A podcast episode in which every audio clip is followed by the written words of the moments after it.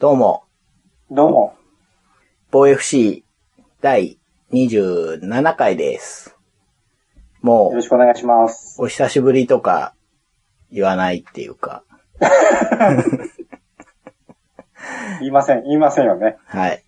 よろしくお願いします。よろしくお願いします。はい。今回名前なんですけれども、はい。2017年になったということで、はい。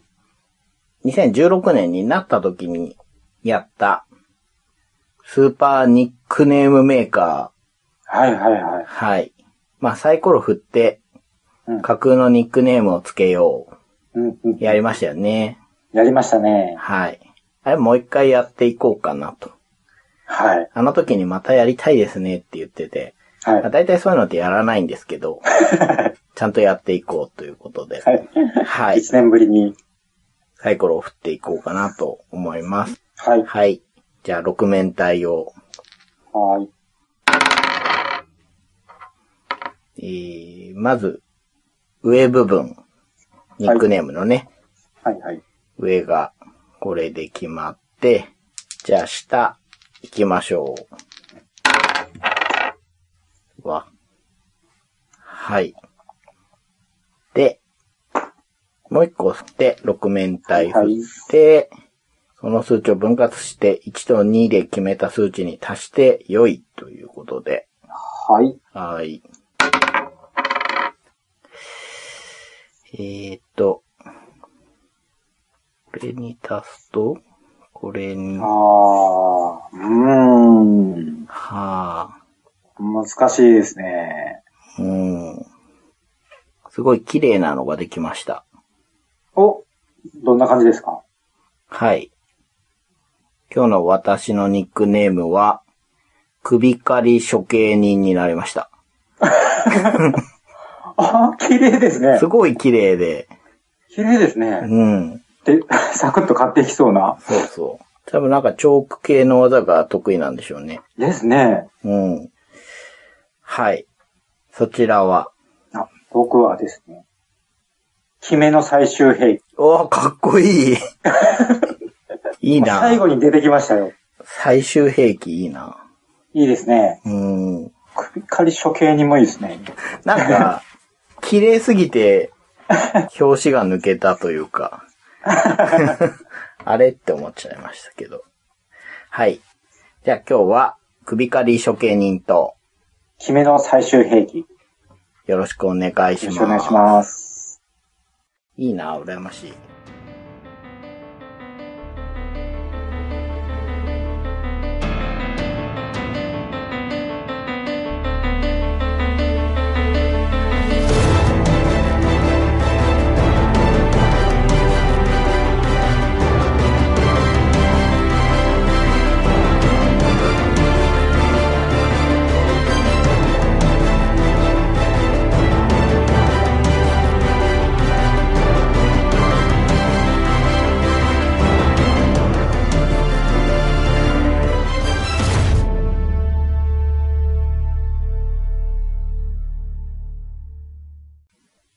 じゃあ今日はですね、はい。2017年になりまして、明けましておめでとうございます。ありがとうございます。はい。2016年を振り返っていこうと、はい。やり残したことが多すぎて、早いうちに振り返っておきたいんですけれども、はい。前回、前々回とボードゲームの話を全然してないんですよ。そうですね。ね。はい。なので、ボードゲームから話していこうかなと思うんですけれども、はいはい。その収録してなかった期間にあった大きいイベントといえば、ゲームマーケット。はい。私行ってきたのでね、うんうんうん。その話をしたいなと思うんですけれども、はいはい。ゲームマーケット2016秋がですね、はい。12月11日の冬にやってたんですけど、秋が冬に。ね、なんでかずれ込んでやってたんですけれども、来場者数が1万2000人ですって。あ多いですね。ねで、出展団体が539。ああ、すごいな。うん。2016年春が480ぐらいだったみたいなので、へえ。50から60の間で増えてるんでしょうね。はいはいはい。うん。はい、これ行ってきまして、はい。結構買ってきましたよ。買いましたか？買いましたよ。ちょっともう、上から行ってみましょうか。ああ、お願いします。上、上？ど、どこが上かっていう。うん。これね、予約した順ですね、多分ね。ああ、なるほど。はい。まず、サーシーサーシさんのフィルムを巻いて、ああ、はいはいはい。美味しいたにしさんの人食い屋敷。ああ、はいはい。これね、3人なら招待とく4人でペア戦になるっていうトリックテイキングですね。うんうんうん。すべてのカードに意味があるトリックテイキングっていう感じですね。ああ、そうなんですね。うん。このカードは今安全だろうっていう状況が少なくて、はいはい。うん。このカード出してもあれが残ってたらダメになっちゃうなみたいなことが多いので、ちょっと覚えることが多い感じはあるんですけど、はいはまあ、やってみるとね、うい。ん、すぐ慣れそうな。慣れるかな。な。まあ、でも世界観と合致してるので、だいたいこのボックスアート見て、人食い屋敷ってタイトル見て、買おうっていう人は、はい。まあそのテーマでトリックテイキングできてるだけで、まず楽しいと思うんですよ。僕もそうだし。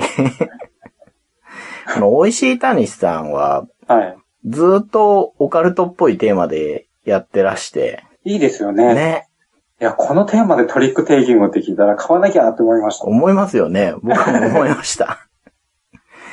なんで、今回ね、話題になってるんで、はい。全く僕関係ない他人事なんですけど、はい。なんか嬉しいですね、そういう。一個の、こう、こと貫いてて、はいはいはい。ね、いいですよね。そう前から気になってはいたんですよ。うん。けど、ガチで怖くて、ちょっと絵が。はい。あの、気持ち悪いとか、そういうんじゃなくて、なんか子供の頃のトラウマを刺激してくる絵なんですよね。そうなんですよ。あの、学校の図書館にあった怖い話みたいなそうそう。怖さがありますよね。そう。昔のあの、いきなりひょいって入ってくる読み切りオカルト漫画とか、ああ、はい。あああいうのを思い出す。うわ、読んじゃったっていう。そう。なんでね、気にしてたんですけど、はい。ガチで怖いなって思ってて、でも今回トリックテイキングだから、はい。今回こそは買おうと思って、うんうんうん。うん。すぐ予約面白そうですよね。うん。はい。あとですね、えー、キチキチアンさんのチネチッタ1937の新版。ああ、はいはい。買い替えてしまいました、新版に。はい。あと、初参加のサークルさんの、まあ、企業さんかな？カラメルカラムさん。ザ残業っていう、これもトリックテイキングですね。はいはい。あと、オフ箱会っていうサークルさんで売ってた、スペースデブリスイーパーズっていう、まあ、デブリを拾うゲーム？デブリってわかります？あの、宇宙のゴミみたいな。あ、そうです、そうです、そうです。はいはいはいはい。いや、デブリ拾うゲームのアートとかやりたいなーって言ってたら出てたんで、あ、じゃあ買おうって思って買って。あ、そうなんですか。はい、来ました。テーマが面白いですね。面白いですよね。うん。デブリがあるとこまで自分の宇宙船で移動してって、サイコロ振って拾えた拾えないってやるクラシックな感じなんですけど、ああ、本当ですね。うん。それはそれでね、面白いなって思いました。あとですね、サイエンさんのリカーリング。ああ、はいはい。うん。出したカードと場のカードを入れ替える系のうーん。話題ですね、面白い話題ですよね。う。うんん。よく聞きますよね。も買いまして、あと大気圏内ゲームズさんの聖杯サクセション。あはいはいはい。ね、カードを出すか取るかの二択なんですけど、はいはい。すごいね、ドイツゲームっぽい面白さがあるんで、僕基本的に二人を買わないんですけれども、はいはい。買いました。あと予約してないんですけど、買ったのが、ビーバー 21XX っていうのかな、これ。おーバーが可愛いやつですね。そうです、そうです。これは、なんかビーバーになってダムを守る協力ゲームらしくて。うんうん。あとですね、これ、創作ゲームじゃなくて、なんかノルウェーのメーカーなのかな、まあ、エッセンで売られてたゲームを、ゲームマーケットでも販売してたので、はい。まあ、正確にはエッセンで買ってきてくれたものを受け取っただけなんですけれども、キャピタルラックスですね。ああ、はいはいはい。イラストがもうかっこいい。かっこいいですね。僕も買いました。あ、買ったんですね。はい。これオストビーだから、最近だと4人の容疑者とか、はいはい。アベニューとか出して、うんあとエスケープとかね、の人ですね。あ僕、あの、キャピタルラックスのはい。四角いコマがいいなと思って。あ、なんか今買うと丸いんでしょ？そうなんです。僕やった時にはい。四角くて、でも説明書には丸い書いてあるんですよ。あ、そうなんです。これどういうことだろうと思ってたんですけど、ちょっと大きい感じ。なんはいはいはいか金塊みたいでいいなって思ってて。うんうんうんうん。写真見て、あれ四角い。こんなのついてなかった。ねえ。得しちゃいましたよ。いや、わかんない。うちのやつ実はまだ開けてなくて人ので遊んだんで。あ、そうなんうです。ちも丸いのかなちょっと、後で確認してみます。はい。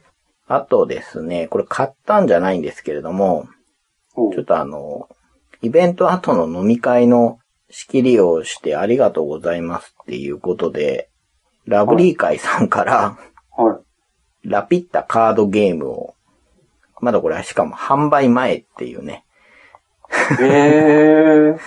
いただいちゃいました。はいはいははい。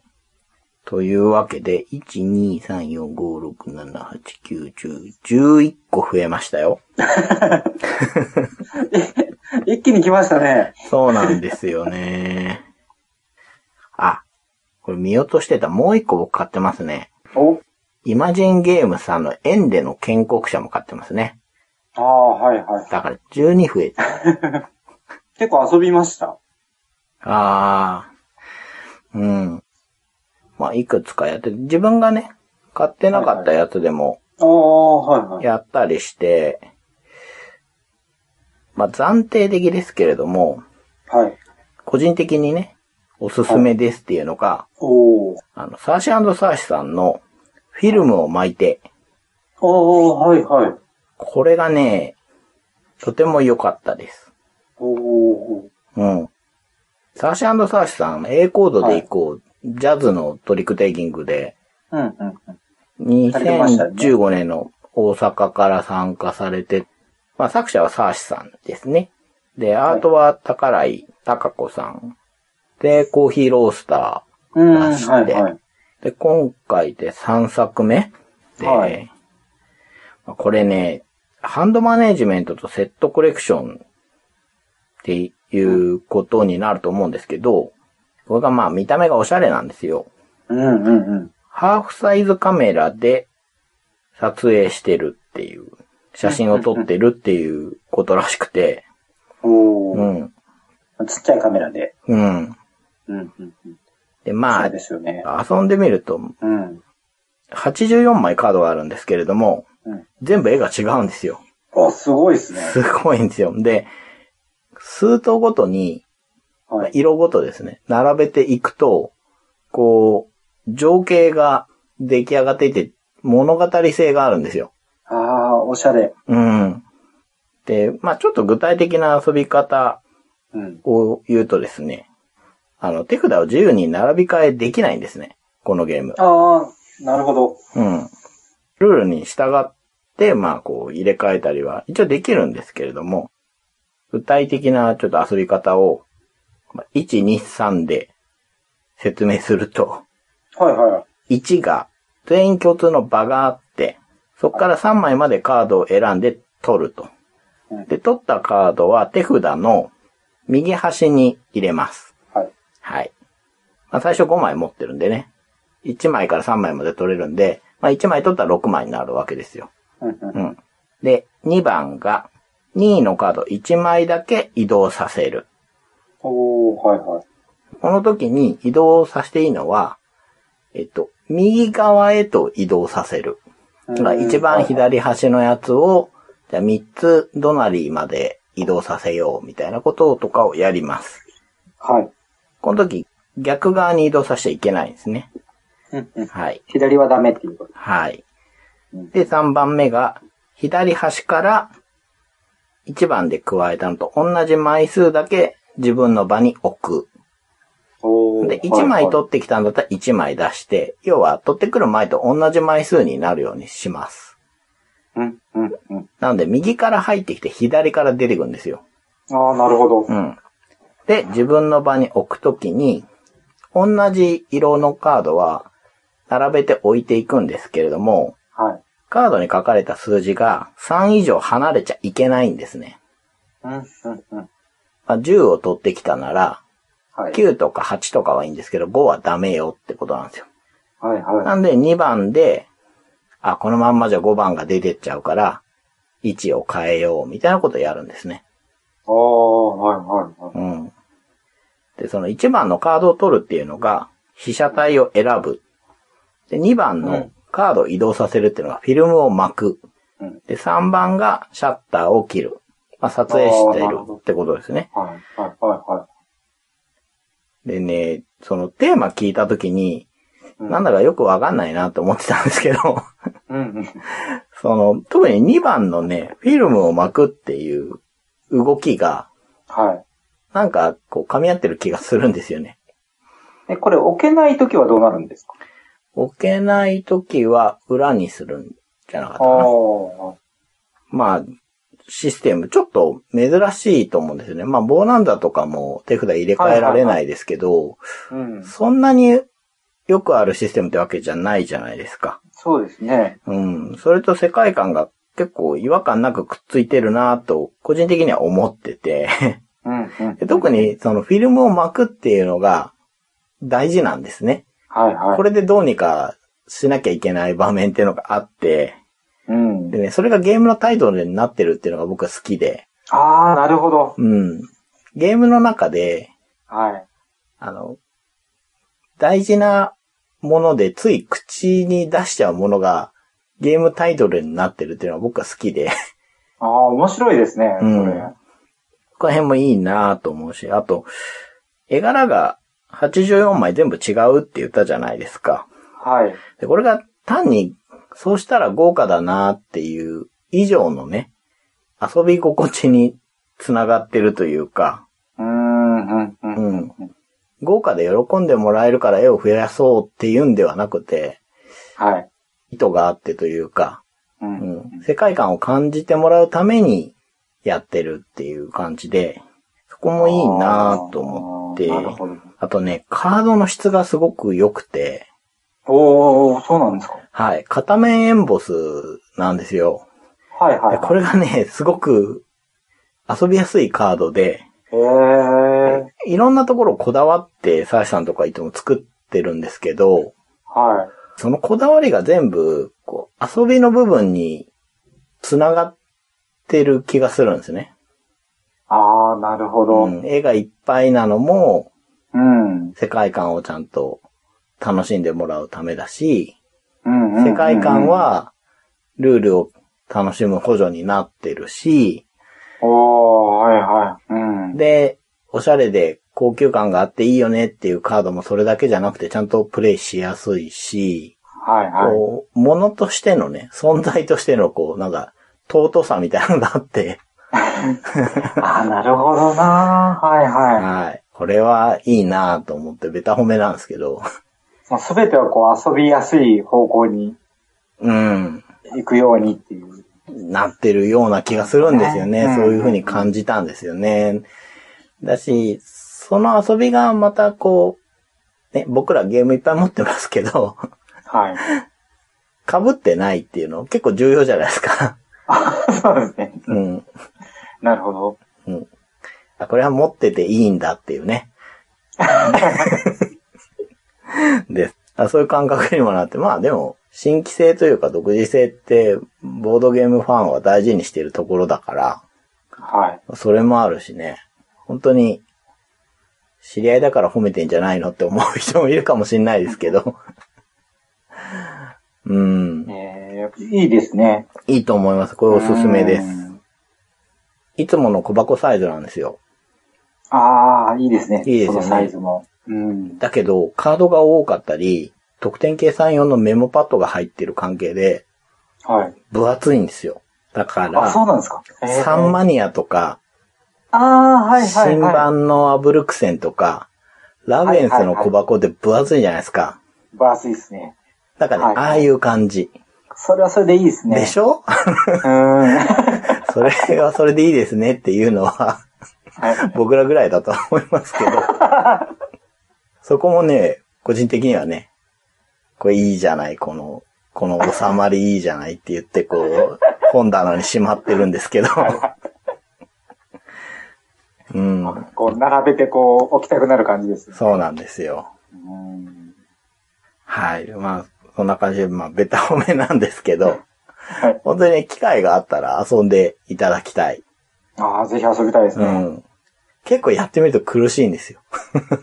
ああ、そうなんですね。うん。うまくいかないってなって。出したいのが左側に来ない。そう。今ね、全部喋っちゃうのもあれなんで、言わないですけど、いろいろね、そこら辺が悩ましくなる仕掛けが、いろいろあるので、ぜひね、遊んでみてほしいなと思います。はい。はい。じゃあ、ボードゲームの話したんで、はい。UFC の話してもいいですよね。はい。でもお話ししましたしね。はい。あの、あれですよ。フィルムを巻いて本当に面白いんで。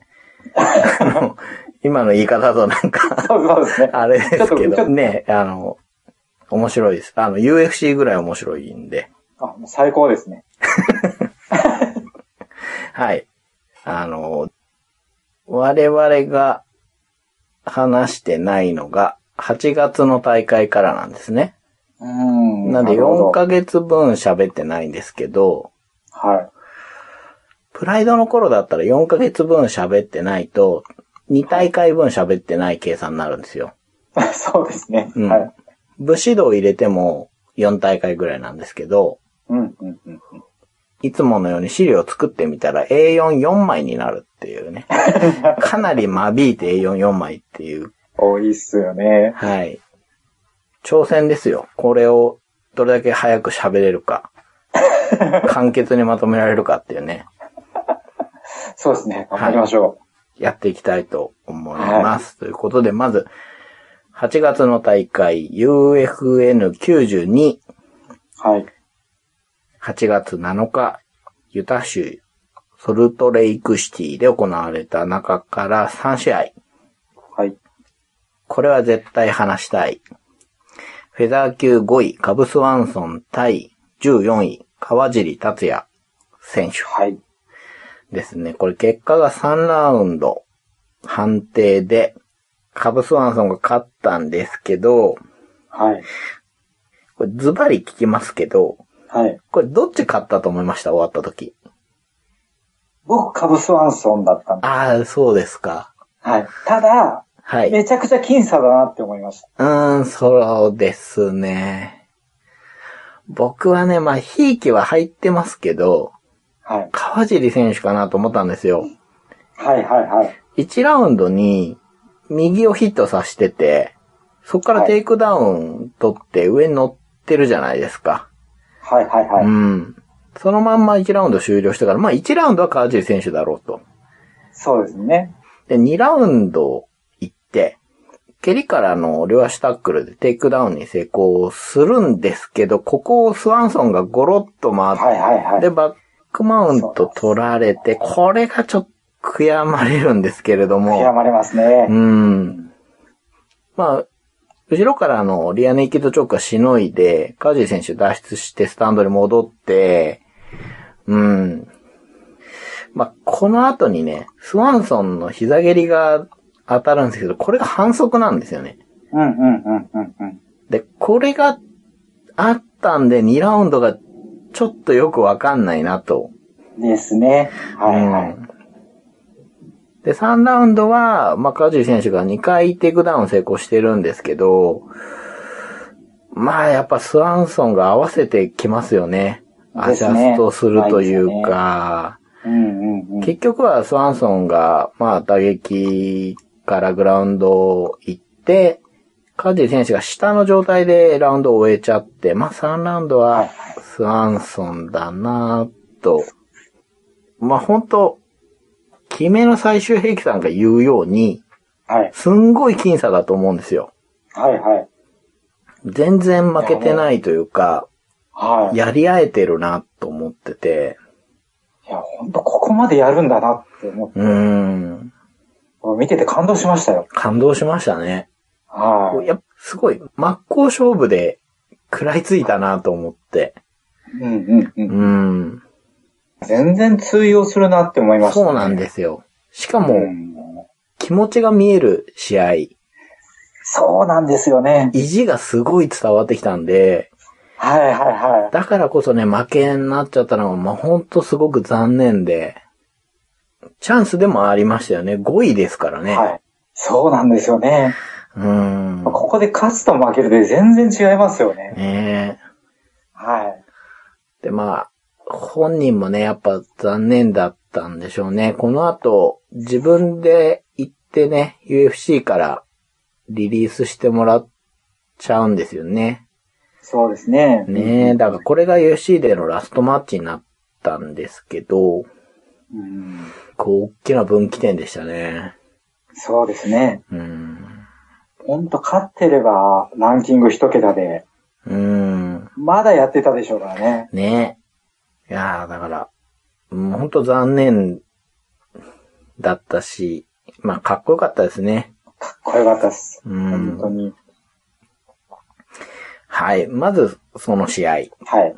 で、同じ日に、同じ階級、フェザー級で、ホラシオ・グテーレスっていう選手と、石原・ヤシャボー選手が試合をしてまして、ホラシオのパンチに、ヤシャボー選手が左を合わせて、1ラウンド2分32秒 TKO で、勝利ということでね、うん、よかったですね。ホラシオが倒れて起き上がろうとしてるところにもう一発左打ち込んでてはいはいはい。うん。これで2戦連続 KO 勝ちなんで、はい。はい、あとですね、これもフェザー級なんですけれども、はい。13位、ヤイル・ロドリゲス。対、アレックス・キャサレス。はい。で、ロドリゲスは、空中で二段蹴りしてみたり、はい。で、キャサレスの方は、まあちょっとカンフーっぽい動きをしたりっていうね、はい。はい。感じの二人の対決で、期待値高かったんですけれども、まあ試合としてはね、すごいやり合っててよかったんですが、まああんまり派手な展開はなく、5ラウンド判定、3-0でロドリゲスの方が取ってましたね。はい。というのが UFN92 で、はい。次がですね、UFC202。これが、えー8月21日、ネバダのラスベガスでやってまして、はい。テンポよく行きたいんですけど、まずウェルター級、ニール・マグニー対ロレンツ・ラーキン。はい。これが1ラウンド4分8秒 TKO。えーマグニーのタックルをガブったラーキンが肘打ちの連打で勝ってました。はい。はい。で、この試合で印象に残ったのは、ラーキンのローキックがすんごい強いみたいで、はい。はい。はい。マグニーが明らかに痛そうにしてたんですよね。はい。あ決め手としては、肘打ちでしたけど、その前のローがすごく効いてたので、うん。ちょっともう打撃ができなくなって、しょうがない組に行ったところをガブってって形だったので、はい。最近、ローの強い選手がいますね。バルボーザとか。うん。まあですね。もう見てて痛さが伝わってくるような感じ伝わりましたね。うん。うーん。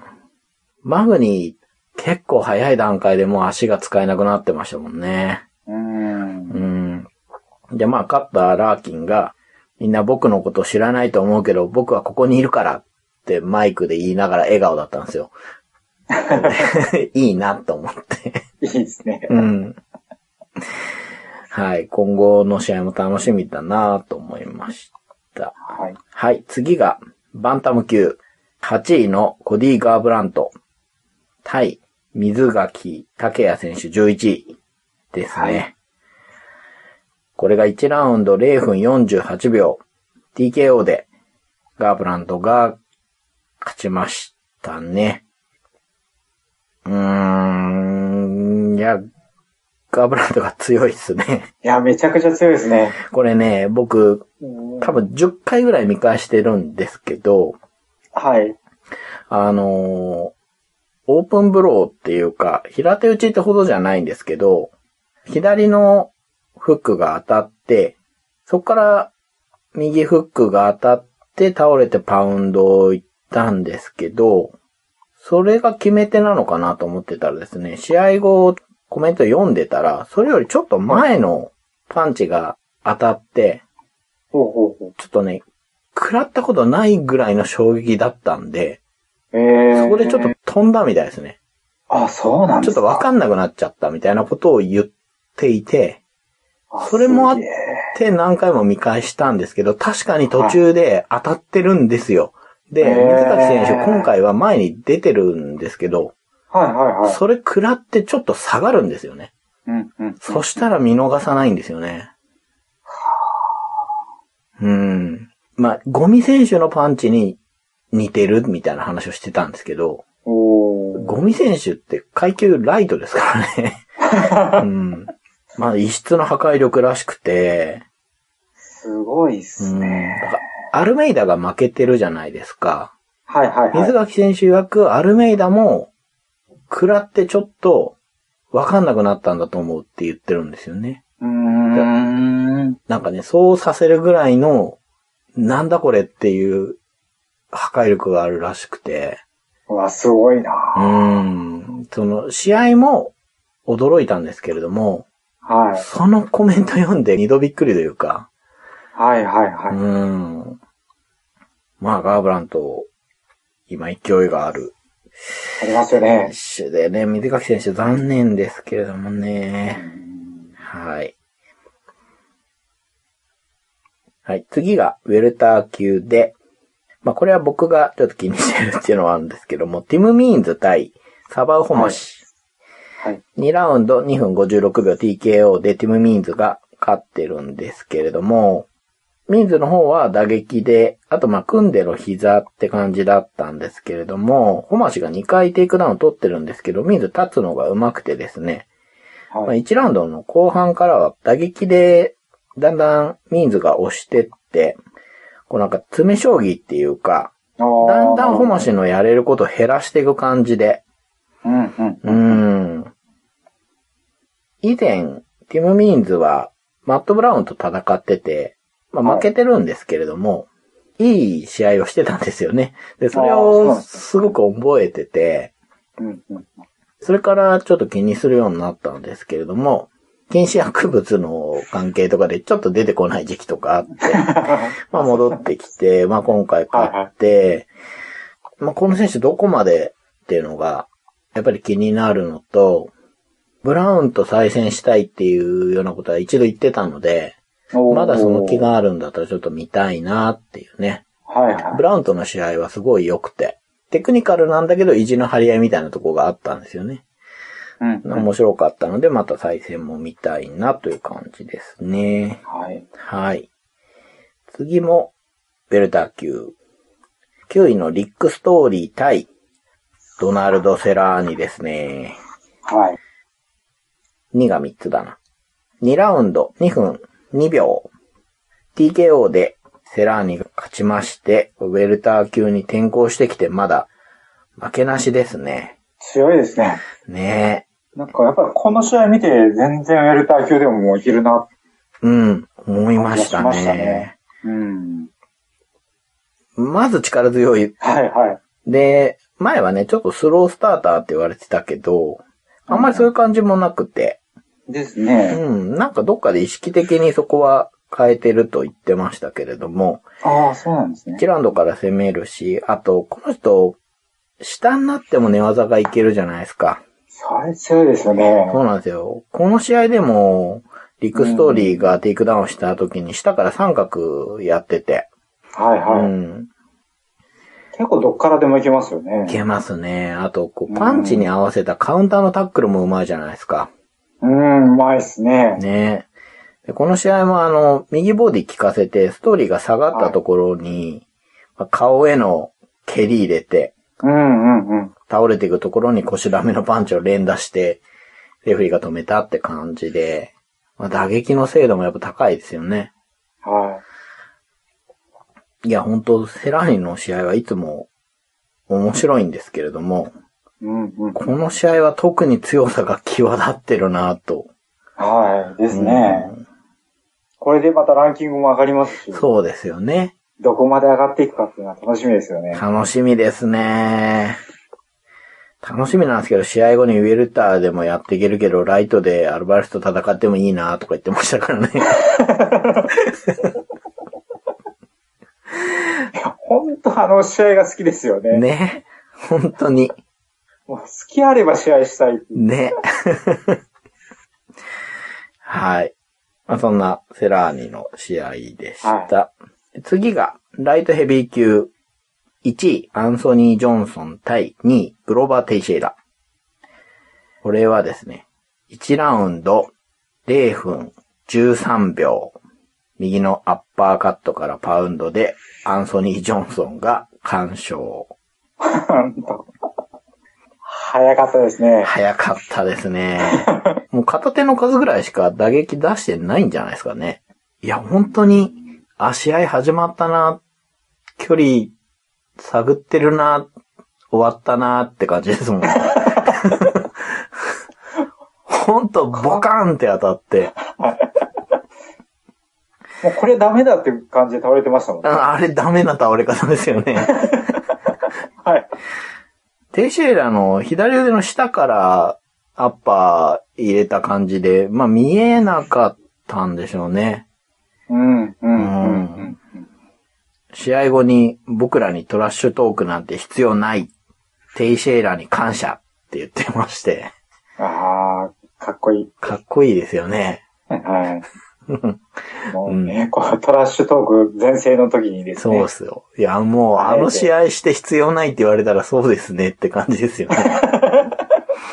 うん、あの、前回1ラウンドで大暴れしていたジョンソンに屈しなかったコーミエって強えんだなって思いません、はい、はい。思いました。1ラウンドで吹っ飛ばしてましたもんね。飛ばしてましたね。近距離でハイキック3発とか入れたりとか。いやー、いいなー、アンソニー・ジョンソン。いいですよね。ほんと本当にいい。こう、ロマンがありますよね。ロマンがありますね。僕子供だったら腕にぶら下がりたいですね。かっこいい。うん。早く次の試合が見たいなっていうはい。感じですね。はい。で、最後が、ウェルター級、ライト級4位のネイト・ディアス対、えーフェザーの王者、コナー・マクレガーですね。はい。ウェルター級の試合ですけどね。はい。これリマッチで、一回、ネイトが勝ってまして、再戦なんですけれども、5ラウンド判定で今回は、マクレガーが勝ちましたね。雪辱を果たしたという感じですけど、うーん、まあ、マクレガーは強いですね。やっぱね。強いですねうー。ん。1と4はマクレガーで、3と5がネイトで、2がどっち行くかなって感じですけど、うんうんまあ見返してみるとね、ああ、マクレガーだなと思ったんですけど、まあ見てる最中はね、いや、ネイトもありかなと思ってて。うん。そうなんですよね。僕、ネイトかなと思って。うん、それもわかります。うん。いや、しかしネイトはしぶといですね。みたいです。盛り上げますうね。ん。この試合で思ったのが、マクレガーがだいぶローを使うなと思ってて。はいはい。あと、倒してもね、深追いしなくて。うんうん。で、やっぱ前の敗戦で、この人強くなってんなと思ったんですよね。はいはいはいうはい。ん。まずスタミナがちゃんと持ったじゃないですか。はい。持ちましたね。で、さっき言ったようにね、ローも使ったりとかしてて。はうーん、ねまあ、一旦、ネイトとマクレガーの、こう、因縁の対決っていうのは、一旦終わったって感じなんですかね、これで。い。そうですうね。ん。三度目もあるかもしれないけれども、すぐじゃないなって感じですね。うんうん。とりあえずはこれで落ち着くかな、うん。とこですよね。はい。という感じの UFC202 でしたね。はい。次が UFC FOX21。はい。これは8月28日、バンクーバーで行われまして、まず、女子ストロー級、10位ペイジ・バンザント対ベック・ローリングスですね。はい。で、これ2ラウンド0分17秒 KO。ペイジ・バンザントが2段蹴りで勝ってましたね。うんうんうんうん。この人は持ってる感じがしますね。いや、そうですね。うん。いや、そうなんですよ。これもローリングスが優勢だなーって思って見れたんですけど。ですよね。1ラウンドとかう、んうまくやってて、はい。あなんかもう、ペイジ飛び技みたいなことしかないじゃんって思ってたら、うんうんうんうんそれが当たっちゃうんだもんなーって思って。ままさに同じ感想です。ね。うーん、ね、ラッキーはないんで、練習の賜物なんでしょうけど、うんうんうんうんそうなんですね。まあ、そこが強みなんでしょうねう。ーん、ただでさえ女子はね、KO がそんなに出ないのに、あの KO はね、うん使える映像です、印象残りますよね。。うん。はい。まあ、復帰戦を飾ってワンダンとか帰ってきたなという感じですね。はい。はい。次がフェザー級、アンソニー・ペティス。元ライト級王者ですね。対、チャールズ・オグリベイラ、8位。これ、3ラウンド1分49秒。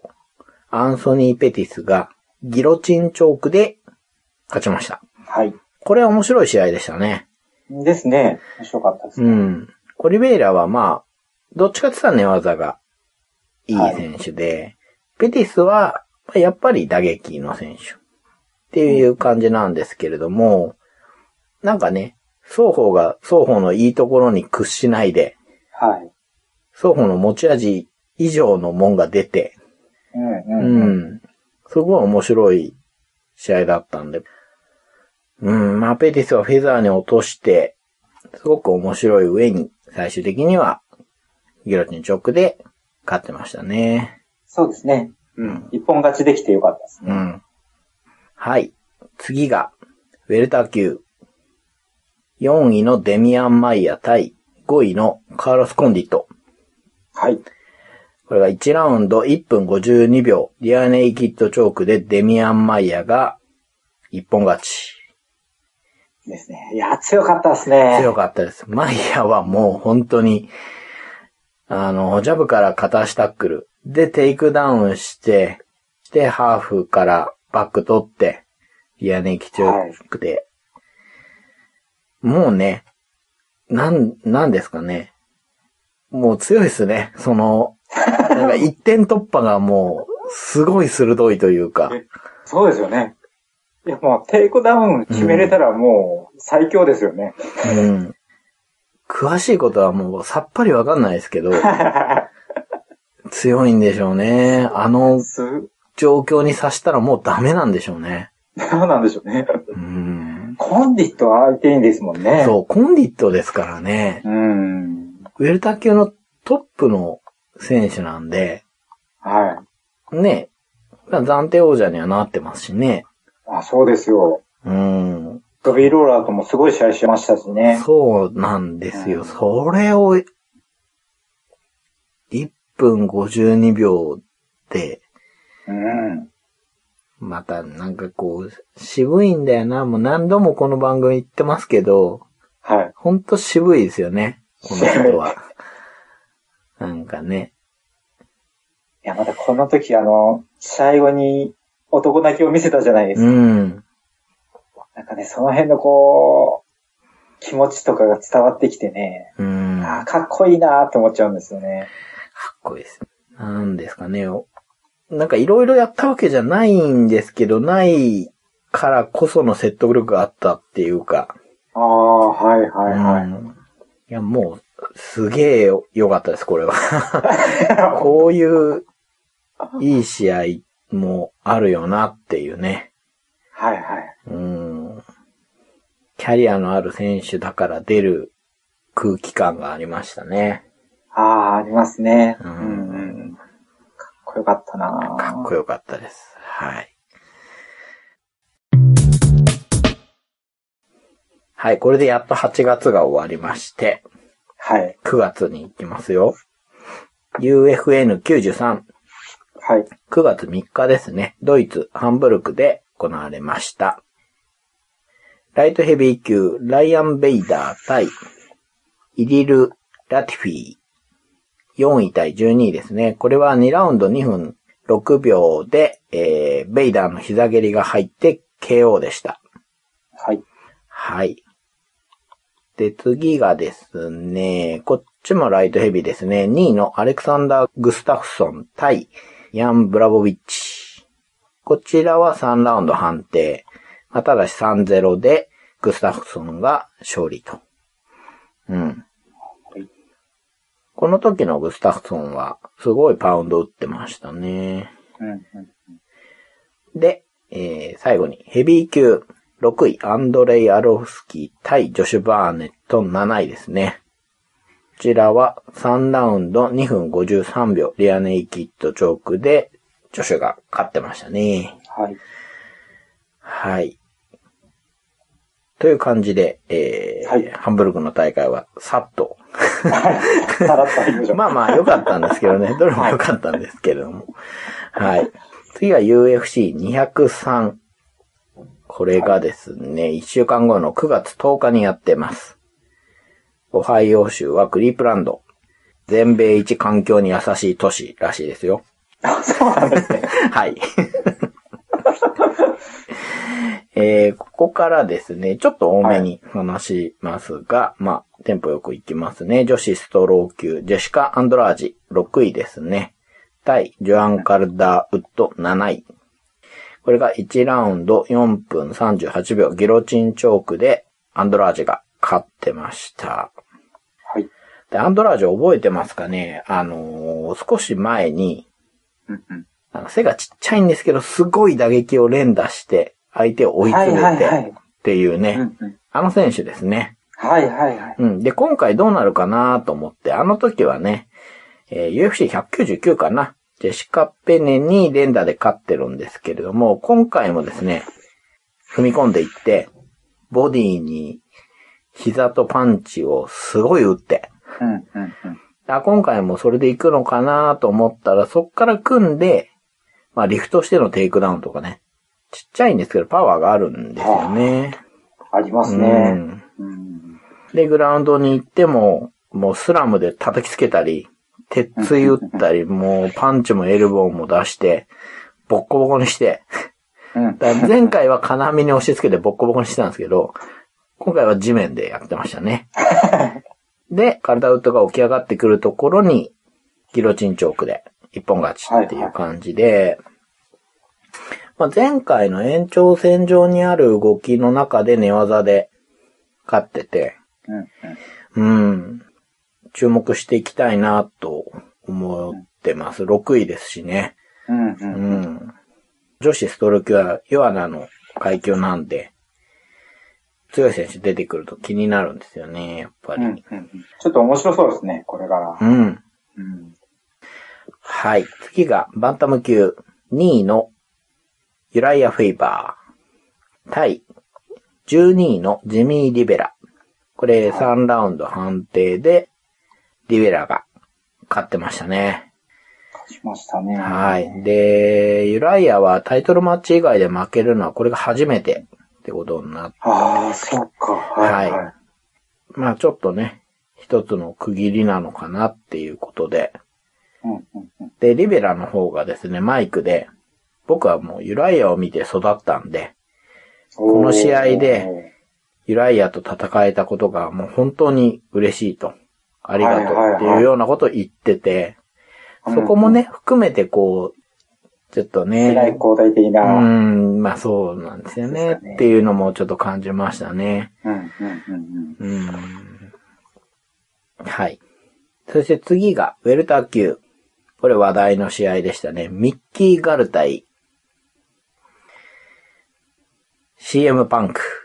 はい。ついに出てきましたね、CM パンク。出ましたね。はい。長く待ちましたね。はい。WWE 王者ですよね。はいはいはい。が、えー、MMA に初挑戦にして、いきなり UFC デビュー。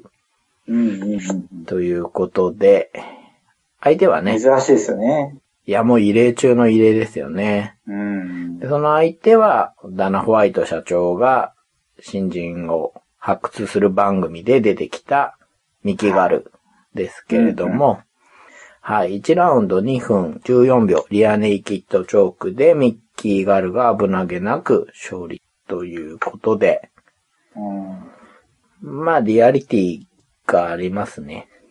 いやー、ほんと、もう、もう徹底したリアリティですね。うん。うん。うん。で、こう、入っ、えっ、ー、と、CM バンクが、はい。入ってくるときに、はい。ちょっとこう振り向くじゃないですか。はい。あの時はなんかすごい幻想がまだあったんですよ。はい。プロレス的な幻想っていうか。はい。それと試合が始まっての何もできないリアリティのの落差が。はい。ああ、これが UFC なんだなってそうなんです。今の感想を、はい。決めの最終兵器さんが言ってくれるだろうなって思ってましたね。はいはい。まあ、お互いほら、プロレス好きな身じゃないですか。そうですよね。で、ね、最終駅さんは特にアメプロ好きなんで。はい。うーん、なんかね、入場のあの表情と振り向くタイミングとちょっとニヤッとするタイミングとか。はい。そうなんですよね。ほんと上手くて完璧だなと思いましたよ。あそこは。うんうん、あの、うんうんうん、オクタゴンインする瞬間にちょっと止まって、はいはい。ね、あの間とかがね、あれはほんと上手いですね。うん、もうやっぱスーパースターですよね。いや、すごいですよね。痺れますよね。うん、だけど、言われたように、その後の何もできないリアリティそんな甘くないっていうね。はいはいはい。ことですよね。で、あそこでミッケーガールが打ち合いに行かない、ね、そう、そうなんですよね。あれね、いろんな意見あると思うんですけど、僕はミッケーガール分かってるなって偉そうですけど、うんうんうん。あれ変、な、難しいな。いろんな終わり方ができちゃうじゃないですか、プロレスラーなので片方が。はいはい。だけど、あれでよかったと思います。うん、うん、あのー、選択肢としては、はい。打ち合って、はい。盛り上げるっていうやり方もあったわけですよね。そうなんですよ。あの、ドンフライ高山みたいなね。はいあっちの方にも、いけたかもしれないですけど、はい。うん。こ、僕はこれでよかったです。うん。あの、やっぱり、あの、総合格闘技の選手としての、うん。プライドみたいなところも、うん。もう全く相手に何もさせないっていうところはあったんだろうな、感じもしましたね。うん。なので、パンクは、入場から退場まで、うん、試合以外の時間は、もう満点なんですよね。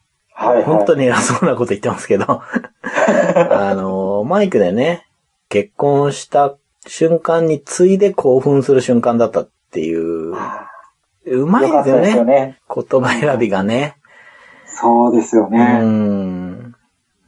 でね、同時にいいなと僕は思ったのは、ミッキーガルが次の相手としてスーパー政治、政治のスカット指名したじゃないですか。はい。あれもね、うん、いいなと思いました。うんうんうんうん。僕ね、あの、試合前の映像を見てて、はい。あの、すごい生真面目な子が、はい。CM パンクっていうエンターテイナー相手にさせられちゃって、うん。困ってる感じのギミックって言ったらあれですけど、そういう対比なのかなって思ってたんですけど、うん。あれ違うな、こいつ賢いなと思いましたね。まあプロレス的な視点で。うんうん。あの、売り方を分かってる感じです。そうなんですよ。うん。でね、あこの人すんごいいい大学出てるんですね。ええあの、大学の世界ランキングみたいなのあるじゃないですか。はい。それで言うと東大より全然上のところの出てるんですよ。あ、めちゃくちゃ頭いいですね。あの、賢いヒールあー、わかります。でしょ？はいはい。うん。計算してる感じですよね。うん。で、賢いヒールは、タイミング逃さずベビーターンできると思うんですよ。なるほど。うんなるほど。いいかなと思うんですけど。い、いっすよ。ヒール貫いてくれてもいいです。はいはい。うん。